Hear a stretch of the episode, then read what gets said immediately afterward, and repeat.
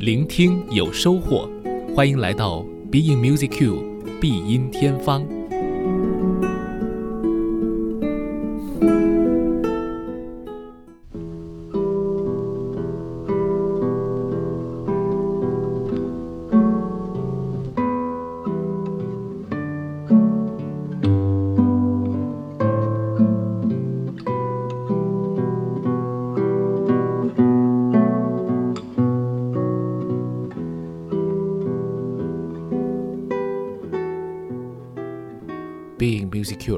我是顾超。那么今天这期节目呢，我们聊聊和水上船行有关系的话题。夏天的时候啊，如果你驾一个小舟，或者是跟着非常时髦的这些快船，到海上、湖面、河边去走那么一走，会感觉特别的舒适。那当然没有这个条件的话呢，很多朋友也会去城市或者乡村。或者公园当中的啊任何一片有水的地方，哪怕呢有一些蚊子也不要紧，因为呃对于这样一个炎热的酷暑呢，这样的场景还是非常的治愈的，而且呢对于身体来说，你获得的是最自然的一种凉快的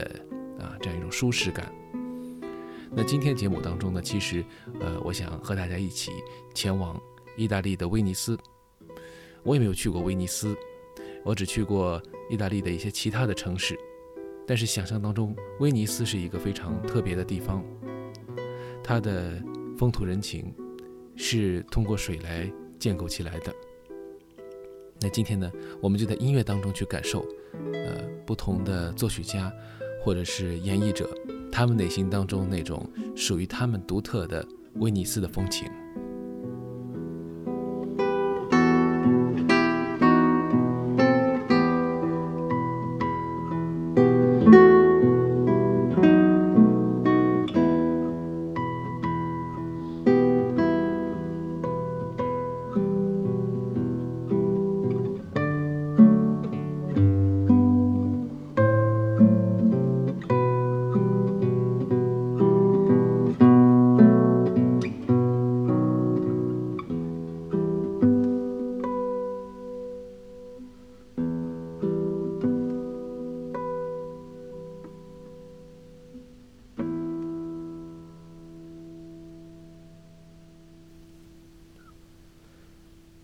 说到威尼斯啊，我们刚才听到的就是一个异国人士对于威尼斯的水上印象。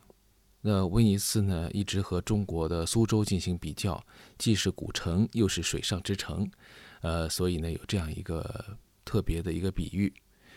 那么一说到威尼斯呢，就会想到它的贡多拉，想到它的这些呃穿戴特别的这些威尼斯的船夫。在中国呢，也有一个地方啊，这个大家可能也会想到，就是某一个呃澳门的豪华酒店啊，它也以这个作为它的特色招牌啊，来呃招揽生意。那很多朋友呢，也喜欢在这里边啊去体验一下啊，近似于威尼斯，或者说一些想象当中威尼斯的呃船行的一个场景。作曲家门德尔松呢，实际上给威尼斯的船歌呢写了不少的曲子，都是他对于水上这样一种生活的印象。那很多朋友都知道，门德尔松写过意大利交响曲，那是他从意大利的自然风光、他的旅行岁月当中获得的一些灵感。那么，其实他在他的无词歌这一套钢琴曲当中，也写下了三首。标题就叫做《威尼斯贡多拉船歌》的这样的曲子。那刚才这一首我们听到的 Julian Bream 他演奏的这个吉他版啊，也非常的有呃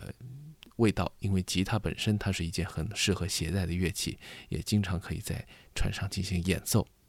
那除了这种方式之外，当然原版的钢琴版也是很不错的。那我们刚才听到的这一首呢，实际上是呃它的其中一首 O.P. 十九当中的第六首 G 小调。那么接下来呢，呃，我们再来听一首由钢琴演奏的呃一首小快板升 F 小调的威尼斯贡多拉船歌，这是选自他的 O.P. 三十这套作品的第六首。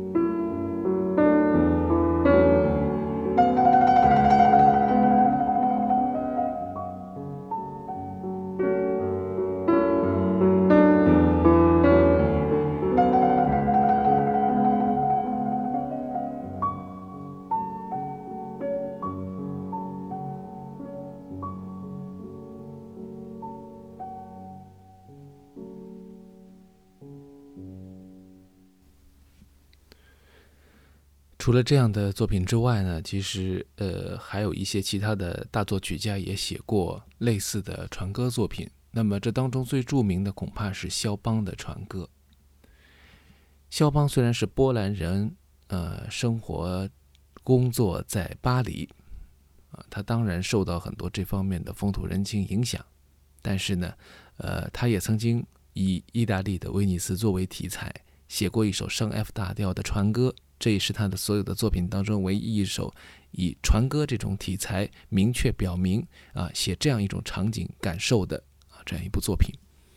那么这个曲子呢很有意思的是，它虽然致敬的是威尼斯的船景，但是描绘的也是呃人间的这种爱情啊，就好像是在船上的恋人们他们的之间情感当中的这种默默啊温存。那么这部作品非常的优雅，也非常的完美，呃，有非常美妙的浪漫的旋律点缀在整个的作品当中，却不张扬，也不会特别的激情，啊，所以今天这期节目，如果你在收听的话，一定是在呃一个比较安静的环境下。好，那接下来呢，我们就来听这个肖邦的这首船歌。那么它以一个比较大的气势铺展，用。序奏加上之后的发展的方式啊，最后呢是通过两个主题的不断的交替出现啊，来完成这部作品。结构上是也是比较严谨的。那旋律上有很多梦幻的这个色彩呢，其实我觉得和刚才的门德尔松也有着异曲同工之妙吧。啊，更强的一种诗意体现在一种呃浪漫色彩当中，这可能是肖邦啊比舒伯特。更加浪漫或者更加抒情的一种体现。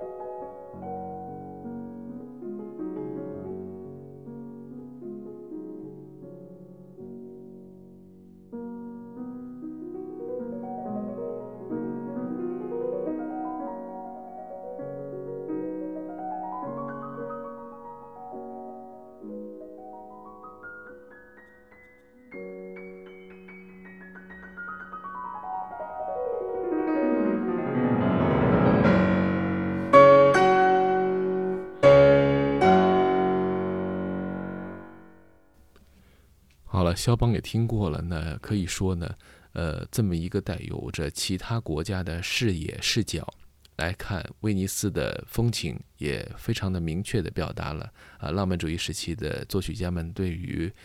船上的生活，或者对于威尼斯这座水城的一种向往。那接下来呢，我还想给大家再分享一段，也是，呃，我觉得跟意大利的风景结合的非常好的一段船歌。那这也是一首非常有名的曲子。奥芬巴赫呢，曾经在他的歌剧《霍夫曼的故事》当中写过一首绝妙的船歌，这是一首女声的重唱曲。那配合上，呃，荡漾着水波一般的乐队的伴奏呢，让乐曲的。默默温情也是展露无遗。那这个曲子虽然是又是一位法国的作曲家，呃，以他的法国式的这种浪漫柔情来写就啊，少了几分意大利的那种，我们说阳光也好，或者说畅快也好，多的是一些温柔的部分。那尽管如此呢，这个曲子还是被广泛的运用在各种场景当中。如果你是一个电影迷，一定在不同的影片当中听到过这首曲子，比如《午夜巴黎》当中用过啊等等。但是在一部意大利的影片当中，也曾经非常经典的使用，并且成为了这部影片的一个音乐的符号。那这部影片呢，就是呃这个《美丽人生》。那在《美丽人生》这部影片当中呢，有特别的反复的出现这一首船歌。那这个《美丽人生》啊，英文翻译成《Life Is Beautiful》。那么其实它是一九九七年的一部影片了。这里面呢是讲到了这个欧洲的文化抵抗法西斯压迫的这样一种非常呃正能量的啊，或者说我们说是一种非常有正义感的一部影片。在这当中呢，有这个场景啊，一个是出现在歌剧院当中，就是男女主角一起听这个歌剧。啊，就有这一段非常美妙的旋律，而在之后呢，两人被关到集中营以后呢，在集中营当中，他们通过唱片又听了这首曲子，所以呢，也是成为了一个非常经典的一个浪漫的片段。那我想呢，用这首船歌来表现他们对于生活的一种希望，对于欧洲的，呃，或者当时的这些人们对于文化、对于历史的一种延续的呃期待，都是非常合适的。啊，我们今天呢就用电影原声的这里面的这个版本来听，呃，重唱版的这个船歌。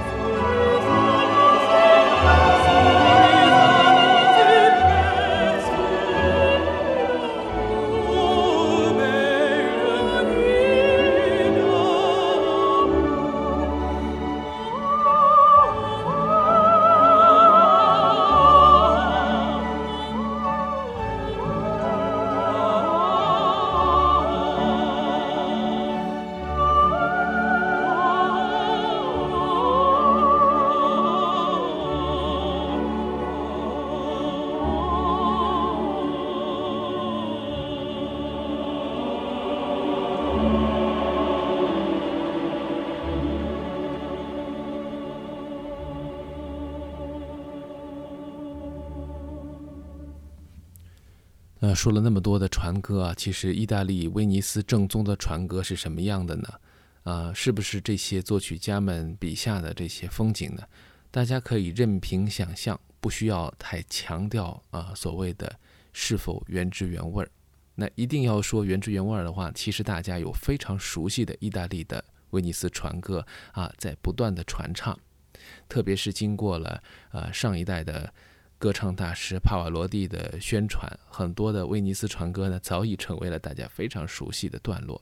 我们说这是那波里的民歌也好，意大利船歌也好，啊，或者说是属于威尼斯的贡多拉船歌也好，都可以。那这当中最经典的当然是啊，《我的太阳》这一首非常著名的歌曲，在一些早期影片当中，还有专门的划着船啊来这个唱这首歌的很多的场景啊。那除了这一首之外呢，还有许许多多的其他类似的作品，也其实是跟这有关。比如说《桑塔露琪亚》也是非常有名的一首。那今天呢，顾超特别想就在最后呢放一首由这个迪斯泰方诺演唱的《桑塔露琪亚》。我想呢，呃，这是一个非常好的一个尾声啊，带来一些延续的温情，同时呢又多了一份意大利人的阳光和明亮的色彩。这就是今天的 Being Music Q 了，感谢您今天的收听，也希望把我们的节目分享给更多和你会有一样的啊音乐爱好的朋友们。好，我们下期再见。